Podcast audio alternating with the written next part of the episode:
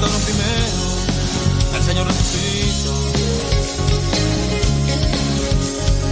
Se portaron de la historia suceso.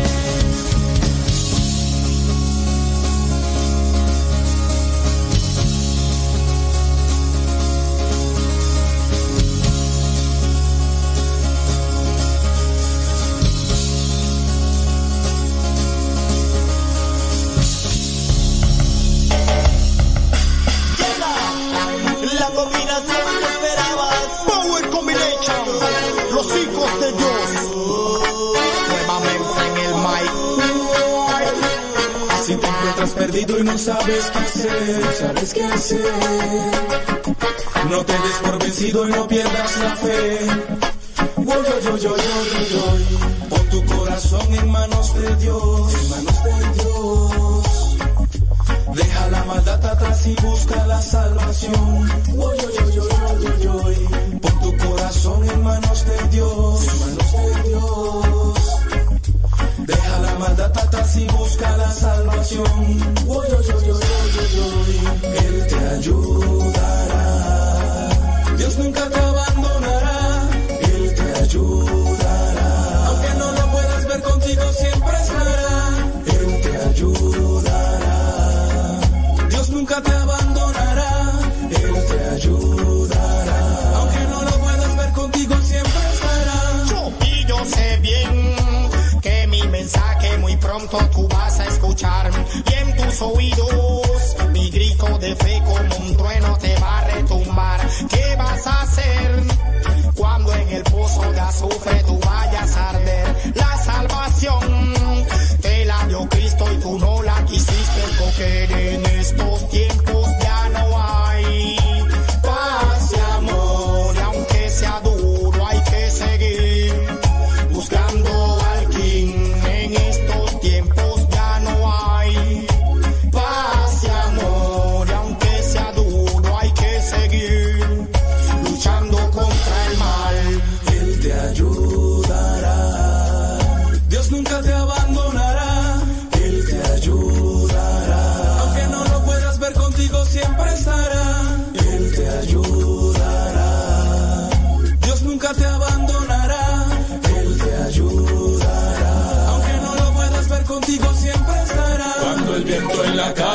sientas, es que Dios está en lo que piensas. Tu corazón brincará de alegría y serán mejores sus días. Cuando el viento en la cara tú sientas, es que Dios está en lo que piensas. Tu corazón brincará de alegría y serán mejores tus días.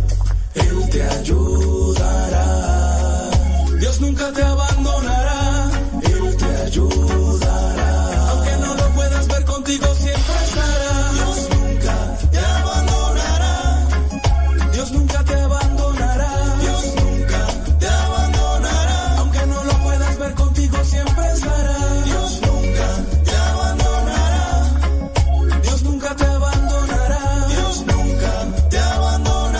Amigos, con mucha frecuencia nos preguntan a los sacerdotes y se habla mucho en las redes sociales y más con los problemas que se van viviendo en cada momento de la historia sobre el fin del mundo, sobre la venida de Cristo a juzgar a los vivos y a los muertos, cuándo será. Yo no tengo en este momento una respuesta, lo haré más adelante. Eh, ahora quisiera yo más bien hablarles de las tres venidas de Cristo al mundo. Eso es muchísimo más importante. Cristo vendrá tres veces. Primera, ya vino hace dos mil años en la carne. Y sabes qué? Ni siquiera nos pidieron a ti y a mí nuestra opinión. No estábamos, no existíamos. Simplemente no nos pidieron nuestra opinión. Cristo vino al mundo, se encarnó en el seno de la Santísima Virgen María, por obra del Espíritu Santo, vino a rescatarnos, a salvarnos, para después ser crucificado, a dar la vida por nosotros. Primera venida de Cristo al mundo para convertirse en el camino, la verdad y la vida. No sabemos quién es el Padre. Quien me ha visto a mí ha visto al Padre. Yo soy el camino. Vivan el Evangelio. ¿A qué vino Cristo la primera vez al mundo? A redimirnos, a salvarnos y también a ser ejemplo de vida.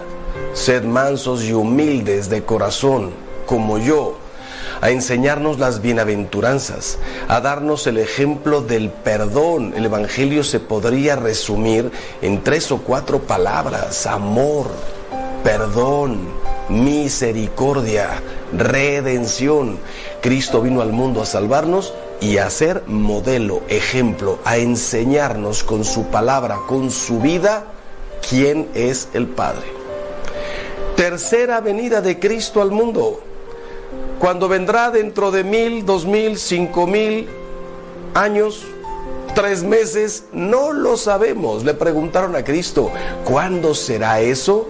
Eso ni el Hijo lo sabe, solo el Padre lo sabe.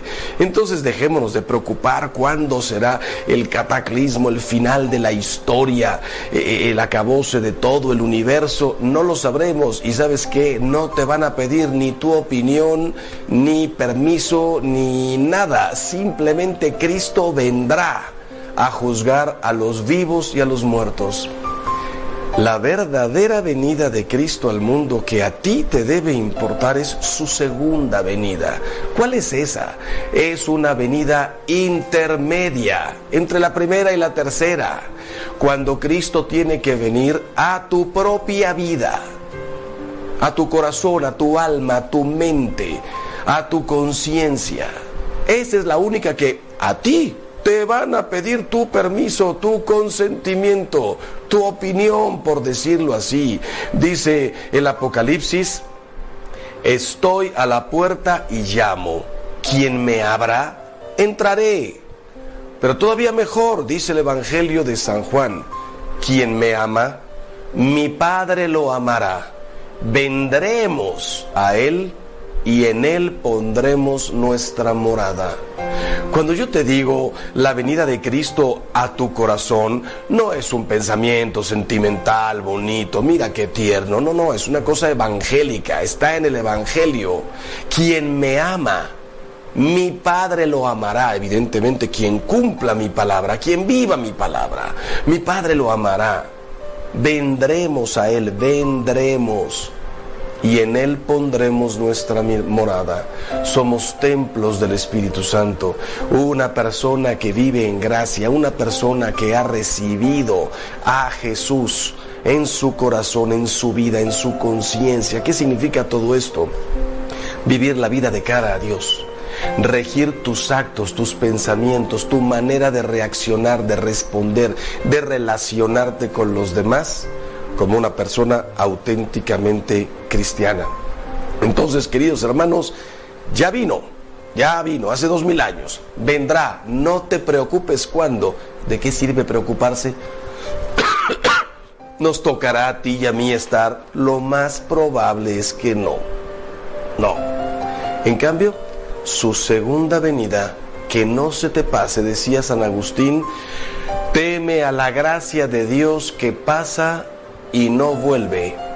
¿Y cómo meter a Cristo? ¿Cómo poder decir que yo ya lo he recibido en mi corazón? Evangelio, Eucaristía, tu misa, abrazar tu cruz, tus responsabilidades, el amor, el perdón, la misericordia. Queridos amigos, qué tremendo debe ser decirle a Jesús, no, aquí no entras. Dice el Evangelio de San Juan, vino a los suyos y los suyos no lo recibieron. Que tú no seas uno, una de esos. Mejor que puedas decir, con todas mis limitaciones, con mi pequeñez, yo le he abierto a Jesús las puertas de par en par. Como decía Jesús, abrid las puertas al Redentor. Pero todavía mejor, abrirlas de, de, par en par, completamente, que entre, que venga a iluminar, a engrandecer toda tu vida. Yo he venido para que tengan vida y la tengan en abundancia. No he venido a coartar nada, empobrecer y empequeñecer nada. Quien me reciba, crece, alcanza la plenitud, la verdadera libertad y la felicidad. Que Dios nos bendiga siempre y pasen este mensaje a cuantas personas conozcan.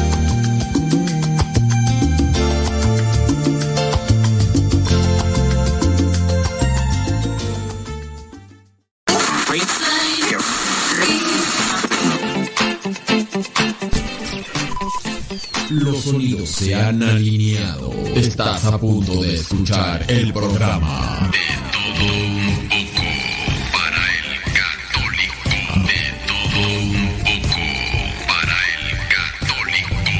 servidor, el padre modesto Lule. Comenzamos. ¿Ya estás grabando? lo que pasa es que, lo que pasa es que cagar es fácil, fácil, cagar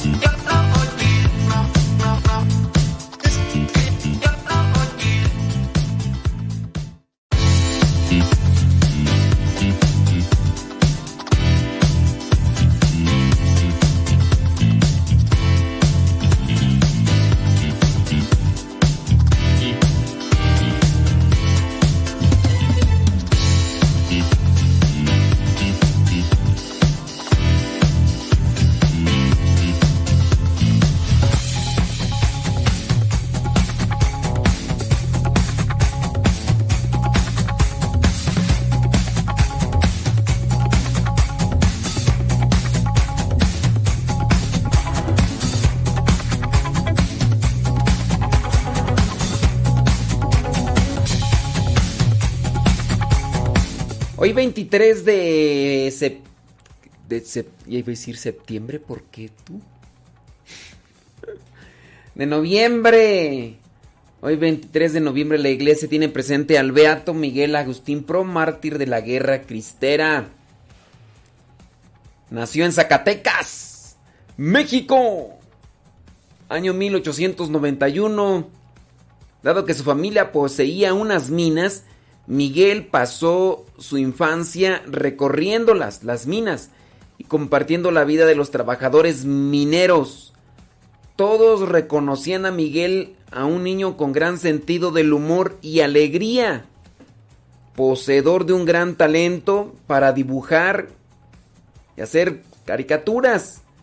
Cuando años más tarde sus hermanas emprendieron el camino de la vida religiosa, su madre, viendo que Miguel se sentía un poco solo y triste, le propuso que fuera a un retiro a ver si Dios lo llamaba a él también. Así, Miguel se propuso asistir a un retiro vocacional organizado por los jesuitas, del que saldría decidido a hacerse sacerdote en la compañía de Jesús. Poco después, con los 20 años ya cumplidos, fue aceptado en el seminario. Lamentablemente la situación social y política en México era cada vez más difícil con la Iglesia Católica porque se estaba dando ya la persecución, por lo que él y sus compañeros fueron enviados a estudiar a California. Se estuvieron cerrando seminarios y también parroquias. Después de estar en California fue enviado a España donde terminó su formación y fue ordenado sacerdote cuando tenía 24 años allá por el año 1925. Cuando regresó a México, Miguel Agustín encontró un país pues devastado por la violencia, en el que los cristianos eran perseguidos y tenían que resistir innumerables de abusos por parte del gobierno. Entonces, el padre Miguel Pro no le quedó otra salida que ejercer su trabajo pastoral de manera escondida. El padre Miguel se preocupó siempre por sus fieles y para que no les faltara esa asistencia y ayuda espiritual y se propuso firmemente darles acceso a la Eucaristía, algo que se tenía casi prohibido porque estaban cerradas las iglesias y se perseguía a los sacerdotes si es que se les encontraba celebrando. Organizó un tipo de estaciones así secretas en la ciudad para distribuir la comunión. Ahí tenía que llegar la gente y él a los católicos les daba la comunión. A ellas llegaron a asistir en total más de mil personas. Además, como muchos otros valientes sacerdotes, el padre Miguel celebraba misas, hacía adoración eucarística en las que participaba gente de toda edad, pero de manera oculta. El presidente de aquel entonces, en México, Plutarco Elías Calles, habiendo tomado noticia de este tipo de actividades que ya se estaban dando, ya ve, somos mexicanos y muchas veces pues, le buscamos una y otra la manera. Bueno, pues el presidente de aquel tiempo se propuso acabar con este tipo de re- reuniones y organizó al, a la policía para pues que diera fin a este tipo de encuentros. Se arrestó primero a muchos líderes laicos católicos y luego casi a cualquiera que intentase practicar su fe. A los detenidos se les torturaba con crueldad y en la mayoría de, los casos se les ejecutaba sin proceso judicial alguno. Mientras tanto, el padre Miguel pues, buscaba la manera de andarse escondiendo por aquí por allá para continuar su servicio pastoral. En una oportunidad el padre se encontraba dando una charla espiritual a unas a un centenar de jovencitas dentro de un teatro. Cuando la policía pues llegó, alguien les dio el pitazo y llegaron para detenerlos. El padre Miguel, gracias a la colaboración de los asistentes, pudo huir entre las casas que estaban ahí cerca de ese teatro sin que nadie pues, lo detuviera. En otra ocasión el padre dicen que iba en un taxi y se percató de que lo estaban persiguiendo, entonces pidió al taxista que siguiera avanzando, mientras él disimuladamente se lanzaba a la calle. Una vez en el suelo hizo como que se reponía y empezaba a andar entre la gente como borracho. con el propósito de despistar a las autoridades. Cuando los que le perseguían pudieron reconocerlo, el padre ya estaba fuera de su alcance. El padre Pro llegó a ser uno de los líderes principales de la resistencia católica aglutinada bajo el lema ¡Viva Cristo Rey! Por ello se convirtió en un objetivo primordial porque era uno de los líderes. Así que empezaron a perseguirlo con más saña. Era cuestión de tiempo que cayera entonces detenido y sin duda, una vez arrestado el gobierno no tendría ningún escrúpulo en deshacerse de él. Así poco tiempo después, el padre Pro fue arrestado junto con su hermano Humberto y un grupo de fervientes católicos quienes fueron acusados de conspiraciones para derrocar el gobierno. Ya ve, son buenísimos para inventar cosas. Sin mediar juicio alguno, entonces el padre Pro se le condenó a morir fusilado. El 23 de noviembre del año 1927 fue presentado ante el pelotón de fusilamiento. Negó haber participado en conspiración alguna. Pidió se le diese un momento para rezar. Se arrodilló y dijo, Señor, tú sabes que soy inocente. Perdono de corazón a mis enemigos. De hecho, hay fotografías de aquel momento que usted puede encontrar por ahí en internet con sus brazos extendidos y en una mano un rosario y en el otro no me acuerdo qué, pero pues, ahí aparecen.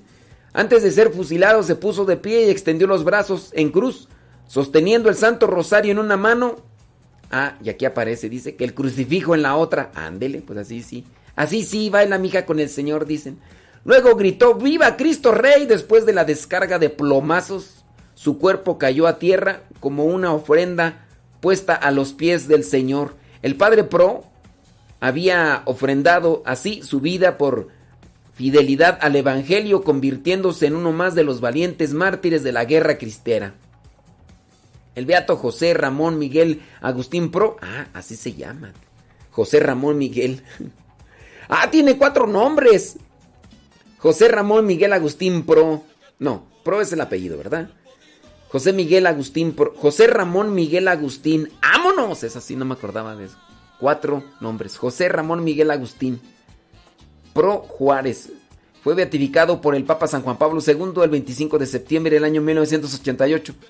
Aunque su proceso está medio detenido porque, pues ya ve, como era un, personaje que aparentemente atentaba contra el gobierno, pues no faltó quien empezara a, a, inventarle chismes y pues dime si diretes y que no sé qué y que no sé cuánto y pues dicen, a mí no me crean, dicen que están esperando a que se petatien esos levantadores de acu acusaciones para que pues ya no haya por ahí peros porque pues todavía por ahí andan los viejillos, los viejillos masones que andan echándole tierra al, al Beato, al Beato Miguel Agustín Pro. Dicen, dicen en el libro. Bueno, hay varios libros. El padre Luis Butera, fundador de los Misioneros Servidores de la Palabra, o sea, de mi comunidad, escribió un libro que, se lo recomiendo. Se llama El Mártir Alegre. El Mártir Alegre porque se dice que el, el padre Miguel Agustín, José Ramón, Agust, José Ramón Miguel Agustín, José Ramón Miguel Agustín, dicen que era muy alegre, que en una ocasión, para irse de un lado a otro, hasta se vistió de payaso. Se vistió de payaso, pues para que no lo delatara. Entonces dijeron, ay, un payaso, ¿no? Y ya llegando a la casa se quitó la peluca, se quitó las cosas que traía ahí y empezó, en el nombre del Padre, del Hijo y del Espíritu Santo. Ya ves también eh, el santo obispo Rafael Guizar y Valencia, él tocaba el acordeón, era músico. Y en varias veces que lo agarraron, les decían, ¿tú eres cura? No, soy músico. Dijeron, a ver si es cierto. Tócanos unas canciones y dice, tráigame el instrumento que sea para que vean que yo sí soy músico. Y ya le llevaron ahí un acordeón y que empieza. Ya está cerrada, con tenes candados y remachada la puerta. Ah, dijeron, ah, sí, sí es músico. Dijeron, oye, os acompañan, nos vamos a echarnos unas, unas frillecitas. Y sobre eso, yo los acompaño. ¿Qué canción quieren? No, pues la de. Eh, tócanos la de. Se me descompuso el balsón y sigue la de un. Se me reventó el barzón y sigue la de un. Ya desde aquellos, desde aquellos tiempos había esa como con rap, ¿no? ¿No, no has escuchado la, la letra de la canción de Se me reventó el barzón? Así rápido, mira, déjame ver. Letra del barzón. A ver si aparece. Esas tierras del rincón las sembré con un buen pando. Se me reventó el barzón y sigue la yunta andando. Cuando llegué a media tierra, el arado iba enterrado, se enteró hasta la telera. El timón se deshojó, el yugo iba, se iba pandeando, el barzón se rasgó. El sembrado iba hablando. Yo le dije al sembrador, no me hable como ande". Se me reventó el barzón y le dije, ando en la yunta. Aquí, aquí debes 20 pesos de la renta de los bueyos, 5 pesos de magueyes, una penca de una, una nega, tres cuartillos de frijol, te prestamos una nega, tres cuartillos de maíz, que te evitamos cinco pesos de confundas, siete pesos de cigarros, seis pesos, pues no sé de qué, pero todo está en la cuenta. Además de los 20, pe- 20 reales que sacaste de la tienda con todo el maíz que te toca, no te hagas, no te, no le pagas a la hacienda, pero cuentas con mis tierras para seguirlas sembrando y ahora vete a trabajar para que sigas abonando. Nomás me quedé pensando, sacudiendo mi cobija, haciendo un cigarro de hoja. Ay, qué patrón tan sinvergüenza, toma mi maíz, se llevó todo mi maíz, se llevó para su maldita trojes. Se me reventó el barzón y sigue la yunta andando. Cuando llegué a casita, ay, se me puso bueno, mijo. Me decía mi prenda amada, unta el maíz que te tocó. Le respondí yo muy triste, el patrón se lo llevó porque le debía en la hacienda, pero me dijo el patrón que contara con la tienda. Y ahora voy a trabajar para seguir abonando 20 pesos, 10 centavos, unos que salgo restando, me decía mi prenda amada, ya no trabajes con ese hombre, si nomás nos está robando, anda al salón de sesiones que te lleve mi compadre, ya no le hagas al caso al compadre, él con sus excomuniones, no ves que tu familia, y bueno, todo eso. ¿No la habían escuchado? No, y de hecho hay otra, otra por ahí, la de... No me acuerdo cuál, pero... Pero por ahí hay otra. Ay, si nomás no estás loco, porque no estás más viejo. Que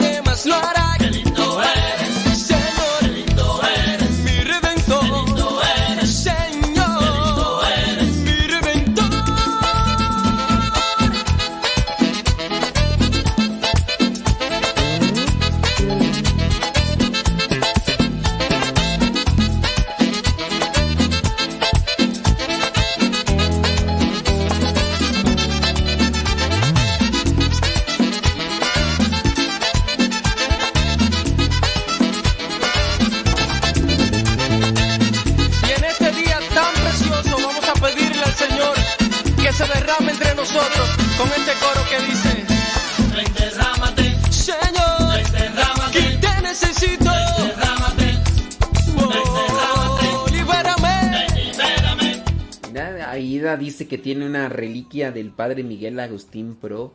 ¡Oh my goodness! Cuando toca esta celebración del Padre Miguel Agustín Pro, me acuerdo de mi estimado Miguel Ángel Pateiro. En gloria esté. Fíjate que él ya, pues, como él es Miguel Ángel Pateiro, y pues obviamente su nombre va relacionado con lo de que es, con lo que es este beato, y también uno de sus hijos también, pues igual. Y llegaban estas fechas y mi estimado Pateiro siempre ponía, ponía o colocaba por ahí las imágenes de del padre Miguel Agustín Pro. Ay, Dios mío santo. Miguel Ángel Pateiro. Ay, lo que es la- las, las cosas, ¿no? O sea, ahorita estamos aquí y mañana quién sabe. Ah, les digo que, hombre, miren, eh, en ocasiones me comentan pues a mí cosas y, y- me dicen de, de esta situación y del otro y de aquí y allá. Y a veces pues yo me conmuevo y pido oración, pero pues yo pienso que ya así en ocasiones ya me voy a limitar, a andar, abriendo la boca nada más así porque sí. ¿no? Ey, ya ves qué me pasó que que me dijeron de una situación y yo la verdad no puse atención. ¿Y dónde abro la boca pa- para, pedir oración por, por la persona pues la que, por la que pasaba por un momento difícil y ya después que, pues ya que me reclaman? la regué bien gacho. Pues dice evidente su problema y... Y pues no. Y sí, entonces ya sí, ya no sé.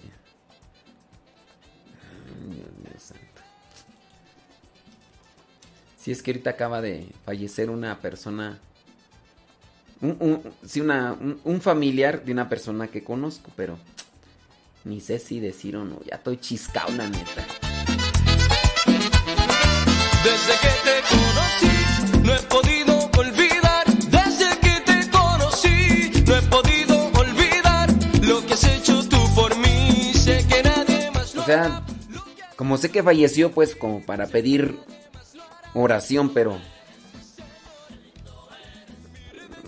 No, ya, ya mejor, ya ni... O sea, me- mi corazón así como que dice, eh, mm, di su nombre de esta persona para que se pida por su eterno descanso. Y también por esta persona que conoces para que tenga fortaleza, pero hay algo que así como que, "Ah, no lo digo, no lo digo, no. Y como que mi corazón me dice, dilo, pero mi razón me dice, no, te van a reclamar. Te van a reclamar. Pues regadas que uno hace.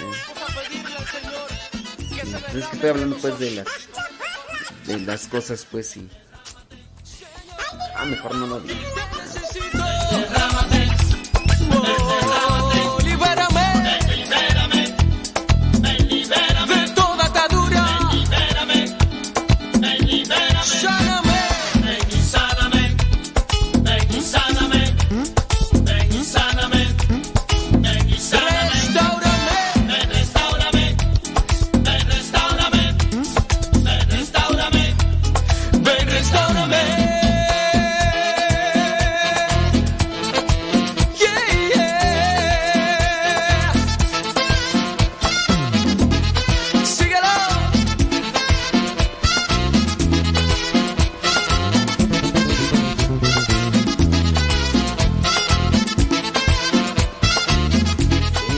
Acá que yo diga, di- di- di- dice, diga el nombre, diga el nombre, las oraciones buenas. Pues sí, pero si no me han pedido que lo haga público. Yo no estoy diciendo que las oraciones son malas.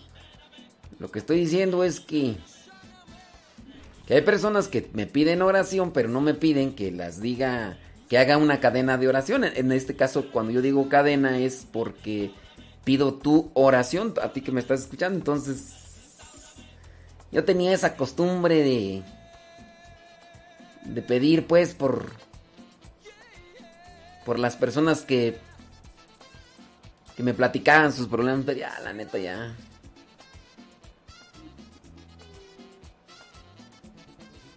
No, ya mejor no lo digo, ya. Ya si me piden, tampoco voy a rezar para que se les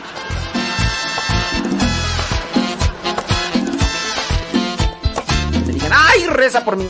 No, ni voy a rezar ya.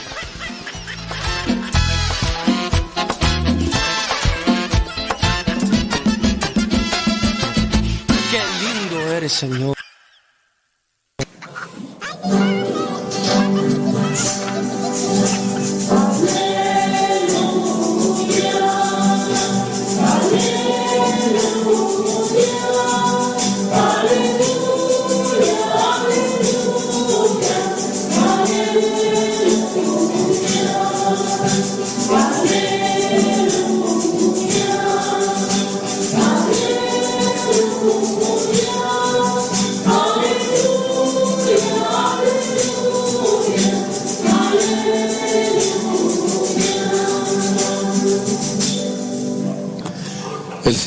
Con ustedes.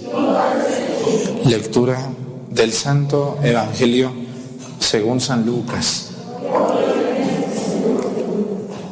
En aquel tiempo, como algunos ponderaban la solidez de la construcción del templo y la belleza de las ofrendas votivas que lo adornaban, Jesús dijo, días vendrán en que no quedará piedra sobre piedra de todo esto que están admirando, todo será destruido. Entonces le preguntaron, maestro, ¿cuándo va a ocurrir esto? ¿Y cuál es la señal de que ya está a punto de suceder? Él le respondió, cuídense de que nadie los engañe, porque muchos vendrán usurpando mi nombre y dirán, yo soy el Mesías, el tiempo ha llegado, pero no les hagan caso.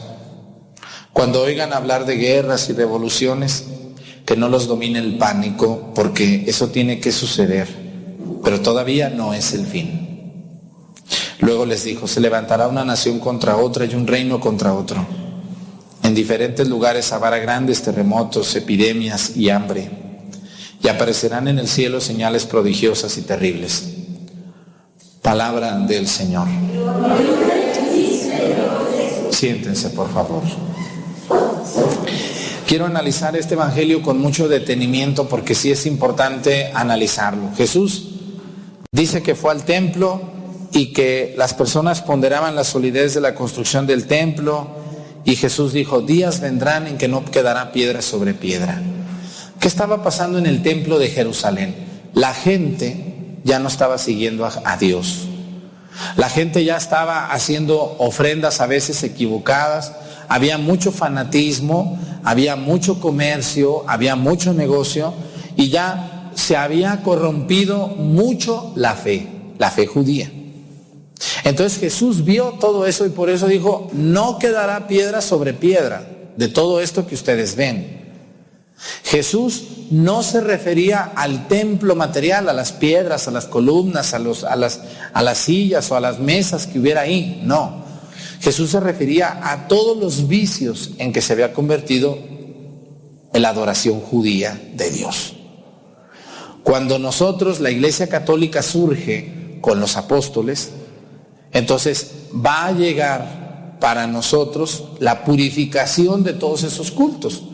O sea, por eso Jesús dice, quiero misericordia, quiero obras, quiero vida. Ya no quiero sacrificios, ya no se necesitan sacrificios. Ya el único sacrificio que hay es el sacrificio de Jesús en la cruz.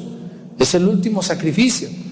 Nosotros ya no tenemos por qué ofrender, ofrendar una vaca o una gallina o andar ofrendando cosas que no son correctas. Ya no. Jesús vio esta, este extremo, este, estas cosas equivocadas y entonces Jesús mismo dijo, no quedará piedra sobre piedra de todo lo que ven construido. Pero aquí quiero referirme a algo, ¿no? Hoy quiero hablar un poco de las iglesias porque a mí me preocupa ver que cada día, cada día hacemos iglesias más sencillitas, más pobrecitas, más humilditas, poco funcionales, que no atraen a la gente. Las iglesias deben de ser los lugares más bellos de un pueblo. La iglesia debe de ser el lugar más hermoso de todo un pueblo. La iglesia debe de ser un lugar que nos permita estar en silencio delante de Dios.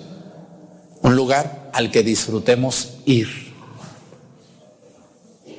Porque mucha gente dice, ¿para qué tantas iglesias? ¿Para qué? Dios no necesita. No, de hecho no necesita Dios eso. Pero tú sí lo necesitas. Nosotros sí lo necesitamos. Un lugar, sobre todo, que nos ayude a la oración. A mí me da mucha tristeza que hoy en día me toca ir a algunas capillas que parecen unas casas, otros, otras parecen unas bodegas, un fraccionamiento de unas casonononas y la capilla, hay una esquinita ahí arrumbada, ni va nadie, no se antoja, ni parece iglesia. ¿Les han dicho ustedes alguna vez, vayan a la iglesia de tal lugar y no dan con la iglesia? ¿Por qué? Porque ya no hay torres, ya no se ve dónde es la iglesia, parece una casa la iglesia. Entonces uno dice, pues ¿qué nos está pasando? Que nos estamos haciendo muy conformistas, más en los tiempos modernos, porque fíjense, hace 200 años la gente las iglesias que hacía, maravillosas, llenas de santos, de imágenes, de un lugar muy hermoso que uno entra y uno se queda, válgame Dios, ¿cuánto dinero se gastaron aquí? Hoy nuestras iglesias ya ni flores tienen. Fíjense nomás ustedes. Y estoy hablando de la ciudad. Por eso nosotros debemos de hacer que nuestras iglesias sean lugares atrayentes. Escúchenme muy bien. Una iglesia debe de ser un lugar que se antoje ir.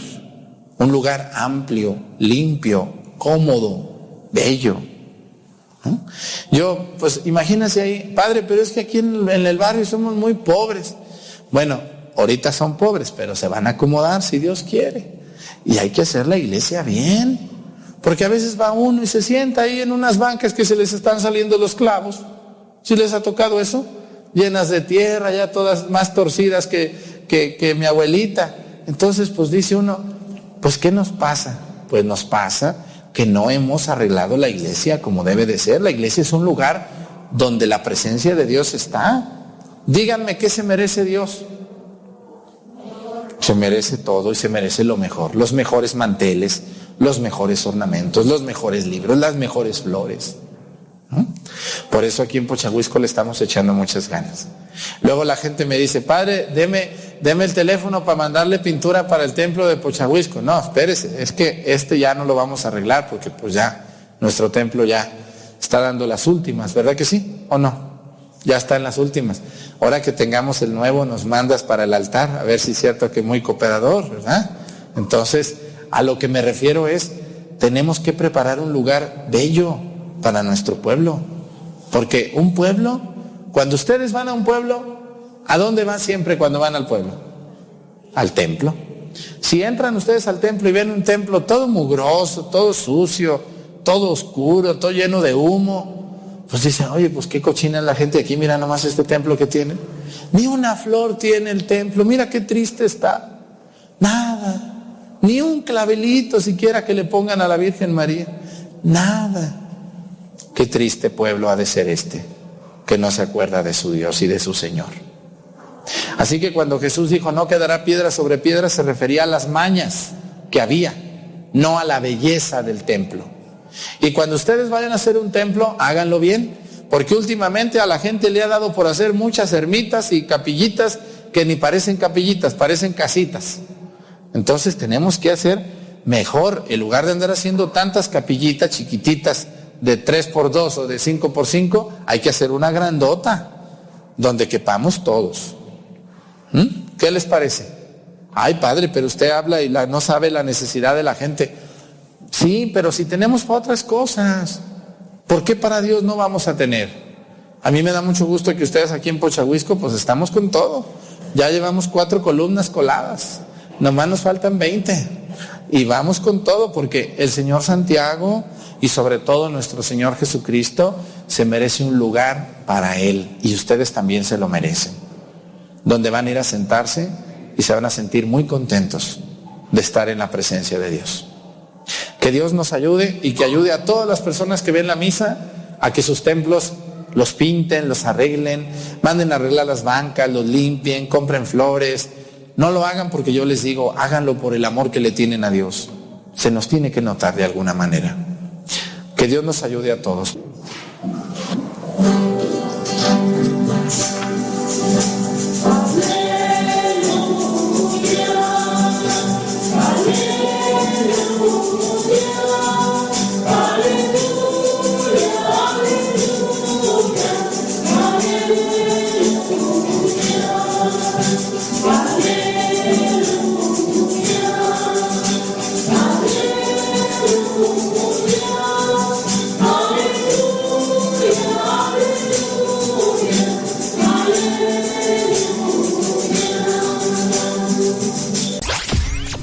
radiocepa.com.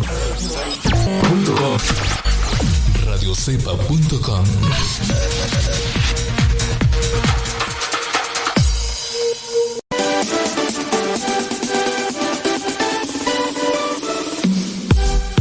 Porque nuestra prioridad es la evangelización. Transmitimos las 24 horas del día.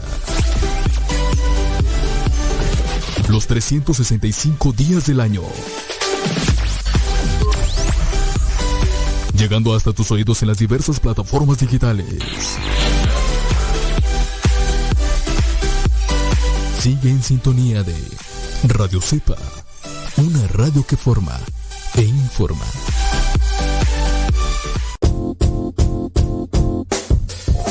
Hola padre, somos las hijas de Laura y lo escuchamos desde Denver. Este programa nos ha ayudado en la escuela. Nos gusta la trivia y todos los días lo escuchamos y todas las mañanas. Saludos a mi hermana. Hola padre, Dios lo bendiga. Me gusta la pregunta preguntona. Saludos desde Denver. Adiós. Estamos evangelizando por medio de la radio.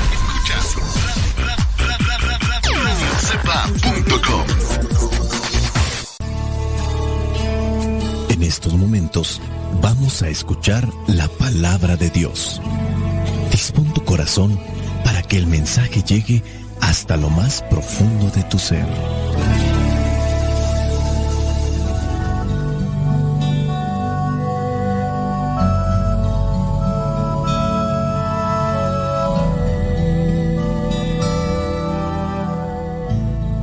El Evangelio que la iglesia nos presenta para el día de hoy corresponde a Lucas capítulo 21 versículos del 5 al 11. Dice así, algunos estaban hablando del templo, de la belleza de sus piedras y de las ofrendas votivas que lo adornaban. Jesús dijo, vendrán días en que de todo esto que ustedes están viendo, no quedará ni una piedra sobre otra, todo será destruido. Entonces le preguntaron, Maestro, ¿cuándo va a ocurrir esto? ¿Cuál será la señal de que estas cosas ya están a punto de suceder? Jesús contestó, Tengan cuidado para no dejarse engañar, porque vendrán muchos haciéndose pasar por mí dirán, yo soy. Y ahora es el tiempo, pero ustedes no lo sigan. Y cuando tengan noticias de guerras y revoluciones, no se asusten, pues esto tiene que ocurrir primero. Sin embargo, aún no habrá llegado el fin. Siguió diciéndoles, una nación peleará contra otra y un país hará guerra contra otro. Habrá grandes terremotos y hambres y enfermedades en diferentes lugares. Y en el cielo se verán cosas espantosas y grandes señales. Palabra de Dios. Te alabamos, Señor.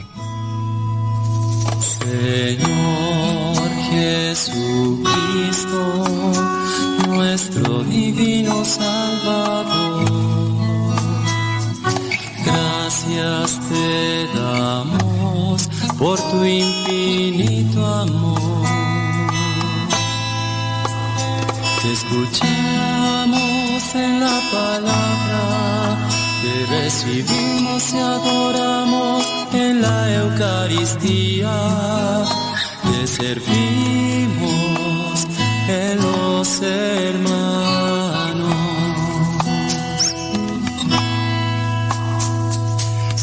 Seamos misioneros como lo quieres tú,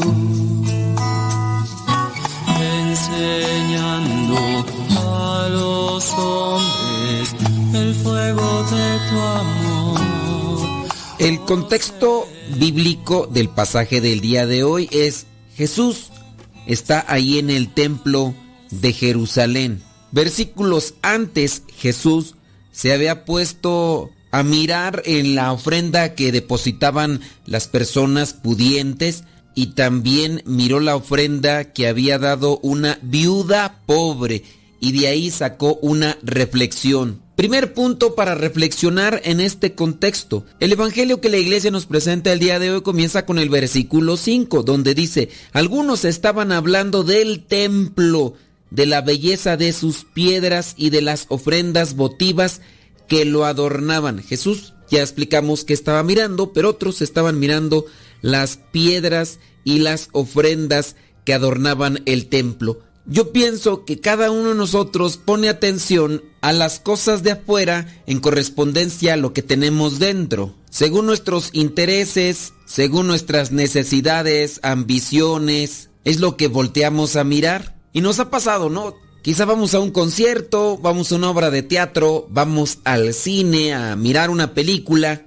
y muchos de nosotros ponemos atención en cosas diferentes a los demás. A veces hay algo que sobresale y todos miramos eso. Pero si miramos, por ejemplo, una película, muchos de nosotros nos llamó la atención una palabra, una escena, o a lo mejor nos llamó la atención la música, una frase en específico. Dentro del argot popular se manejan expresiones que dicen que los ojos son el espejo del alma. Con los ojos enfocamos el interés de nuestro interior. Con los ojos también podemos reflejar lo que hay en nuestro interior. Si estoy feliz, si estoy aburrido, si estoy enamorado, si estoy enojado, si estoy decepcionado. Los ojos y sobre todo las miradas pueden llegar a decir mucho de nosotros. De los cinco sentidos que tenemos, vista, tacto, oído, olfato y gusto, el ser humano puede llegar a desarrollar unos más que otros. Sin embargo, la vista podría decir que es el protagonista más sincero de nosotros mismos en diferentes contextos y circunstancias.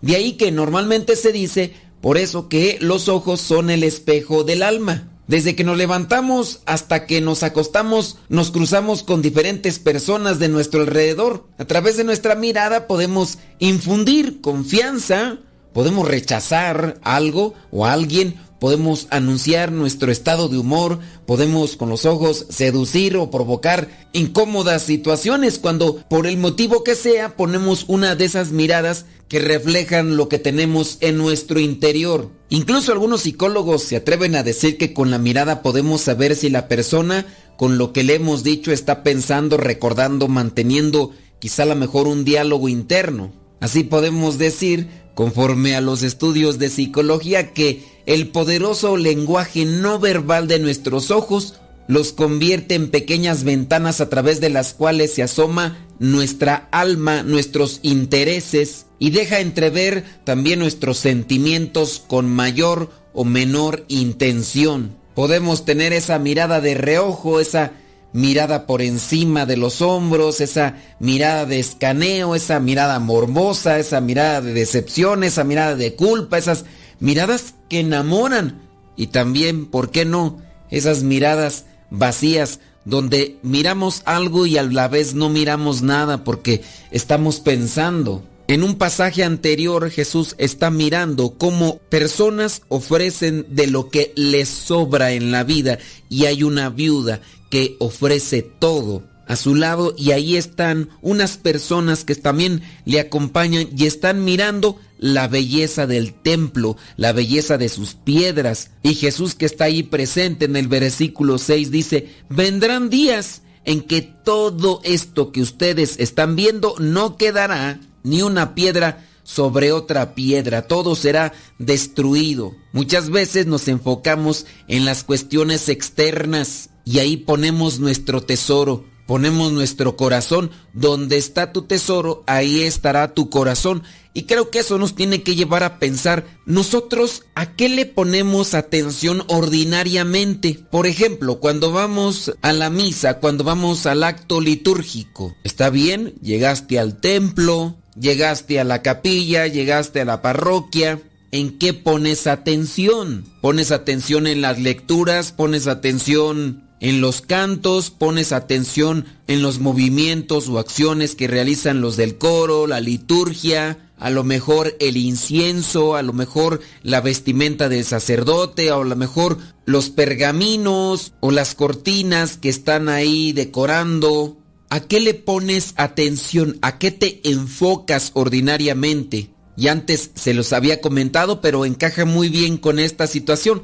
Recuerdo la anécdota de una señora que participando de la celebración eucarística puso su atención en el mantel del altar y se dio cuenta que ese mantel estaba un tanto torcido. Y sin darse cuenta la mayor parte de la celebración estuvo poniendo más atención en la situación o la postura de ese mantel que en lo que se iba celebrando. Hasta que ya finalizado el acto litúrgico se dio cuenta que no había puesto atención en lo principal y se había quedado solamente con eso. Obviamente no le había aprovechado estar en esa celebración y nos la podemos pasar toda la vida mirando o poniendo nuestra atención en cosas que no llenan el alma. Jesús había visto a esta viuda pobre, sacó una reflexión. Yo puedo estar todos los días obsesionándome con algo, poniendo mi mirada, mi atención